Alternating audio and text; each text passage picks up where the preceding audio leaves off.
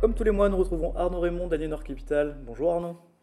Bonjour Baptiste, bonne année. Merci à vous aussi. Alors, euh, le mois dernier, euh, vous disiez être très attentif à ce début d'année, que ça pouvait être un, moment de bascule, un moment charnière. Alors, euh, quelles sont un peu vos, conclusions après, après ce mois de janvier? Comme vous le savez, on a été très défensif l'année dernière, sans doute même trop défensif. Mmh Et on se posait la question quand même de savoir si cette récession américaine risquait d'arriver euh, ou pas. Et bon, on est arrivé à la conclusion à la fin de l'année dernière et en début, en début d'année que vraiment le risque s'éloignait. Euh, or, c'était pour nous le principal risque sur les marchés et les marchés d'actions et les marchés de crédit. Alors, euh, vous en parliez l'année dernière, vous disiez aussi être prêt à réinvestir si besoin. On va commencer par la partie actions. Qu'est-ce qui a changé dans vos portefeuilles? C'est qu'on s'est réinvesti très fortement en actions partout. On avait de la, de la liberté, de la flexibilité on n'est pas encore euh, à fond sur les actions, mais on est euh, à peu près deux tiers investis. Et le portefeuille euh, est réparti moitié Europe, moitié États-Unis. Mhm. L'exposition est aussi bien sur des valeurs de croissance que sur des valeurs très décotées. si vous voulez quelques exemples, hein, aussi bien du Microsoft, Novo Nordisk ou du LVMH en portefeuille que du de l'Alstom ou du Téléperformance en se disant qu'il peut y avoir une forte recovery sur ces titres. Et côté euh, crédit, euh, côté obligataire, est-ce que vous avez euh, trouvé aussi des idées un peu pour vous, vous réexposer? On trouve plein d'idées. Alors, ce qu'on essaye de, ne pas faire, c'est d'avoir du, tout venant, c'est-à-dire des durations intermédiaires et des risques intermédiaires. donc, ce que l'on achète, c'est soit du court terme sur des situations spéciales, enfin des situations spéciales, non pas à risque, mais sur des opportunités spéciales. Voilà. Mhm. Euh, et on arrive, c'est vraiment un, travail de stock picker, de bon piqueur. Hein.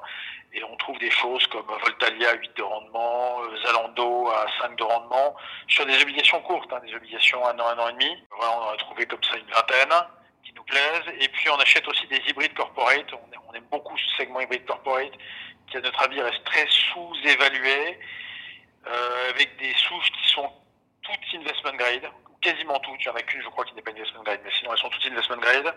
Et on a euh, de l'Unibail, du British American Tobacco, du, du Repsol, de l'ENI, de l'ENI, euh, euh, du Bayer dans, de très bonnes conditions de, de taux autour de 5,50 en moyenne sur le portefeuille, moi un peu plus même, plutôt 5,70, 5,80.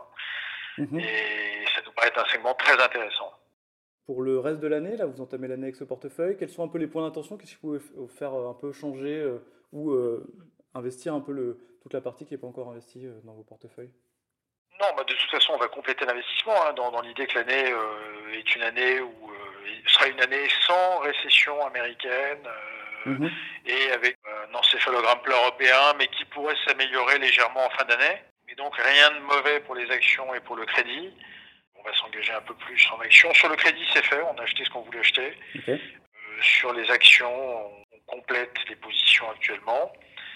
On reste vigilant, bien sûr, au risque de récession américaine. Hein. Euh, les taux sont élevés, les, les badelaines des ménages américains se sont considérablement euh, réduits.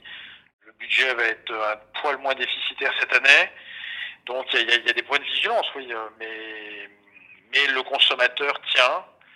Et, surtout, très important, à cause de la baisse de l'inflation, les revenus réels nets d'inflation progressent maintenant aux États-Unis et peuvent soutenir la consommation. Voilà, donc euh, le taux d'épargne, euh, eh bien, euh, même s'il remonte très légèrement, peut quand même laisser la, croissance de la consommation se, faire aux États-Unis. Voilà, donc pour nous, le, le, scénario de base, c'est pas de récession aux États-Unis, une légère amélioration progressive en Europe, toujours un gros point d'interrogation sur la Chine, et pas de raison de ne pas être investi en actions et, en crédit obligataire. Eh bien, merci beaucoup Arnaud pour euh, ce point sur les marchés. Merci Baptiste. Retrouvez nos podcasts sur Spotify, Apple Podcasts et sur toutes les plateformes d'écoute.